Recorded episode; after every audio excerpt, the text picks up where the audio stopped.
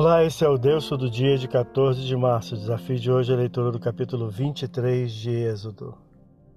O capítulo inicia voltando ao tema do falso testemunho, recordando e expandindo, coibindo a associação aos maus e a parcialidade, versículos 1 a 3. Incentiva o cuidado com as posses mesmo dos inimigos, incentivando a graça, versículos 4 e 5. Dispõe sobre os deveres dos juízes, sua retidão e imparcialidade, proibindo o suborno e incentivando o cuidado com o estrangeiro.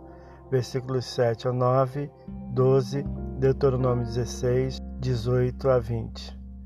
Apresenta disposições a respeito do descanso da terra e dos homens, versículos 10 a 12, Levítico 23, versículo 3, 25, versículos 1 a 7. Argumenta contra a idolatria, versículo 13, e sobre as festas, 17.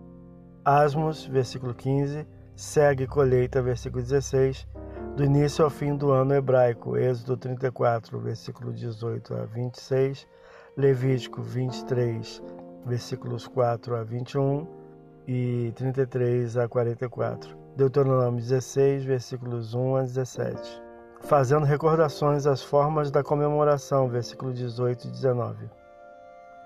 Prepara-se para finalizar o texto referente às leis, com recomendações do não cozimento da cria no leite materno, pois o que serve para o sustento não pode ser usado para matar. Versículo 19. Deus promete o envio de um anjo adiante de Moisés e do povo para guardá-los e levá-los a um lugar ao qual chamou de lugar que tenham preparado. Versículo 20. Recomendando que o povo se guarde e ouça-lhe a voz, sem rebeldia e transgressão que não será perdoada. Versículo 21. Em caso de obediência, os inimigos haverão de ser vencidos e destruídos. Versículo 22 e 23. Israel não deveria chegar-se aos seus deuses para adoração, mas destruí-los. Versículo 24.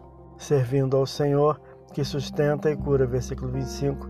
Dando fecundidade e vida. Versículo 26. E vitória diante dos inimigos. Versículos 27 a 34. Esse é o Deus todo dia boleteiro que você possa ouvir Deus falar através da sua palavra.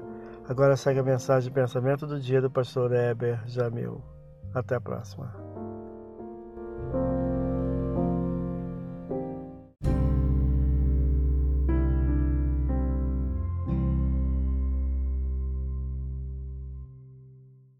Pensamento do dia. A moderação é uma das características do fruto do Espírito na vida do crente. O equilíbrio das ações mostra sobriedade e testemunha a paz que só Deus dá. No mundo dos exageros, torna-se importante mostrar que a maior necessidade do homem é Deus no coração. Com Ele governando o ser, as outras coisas não dominarão a alma.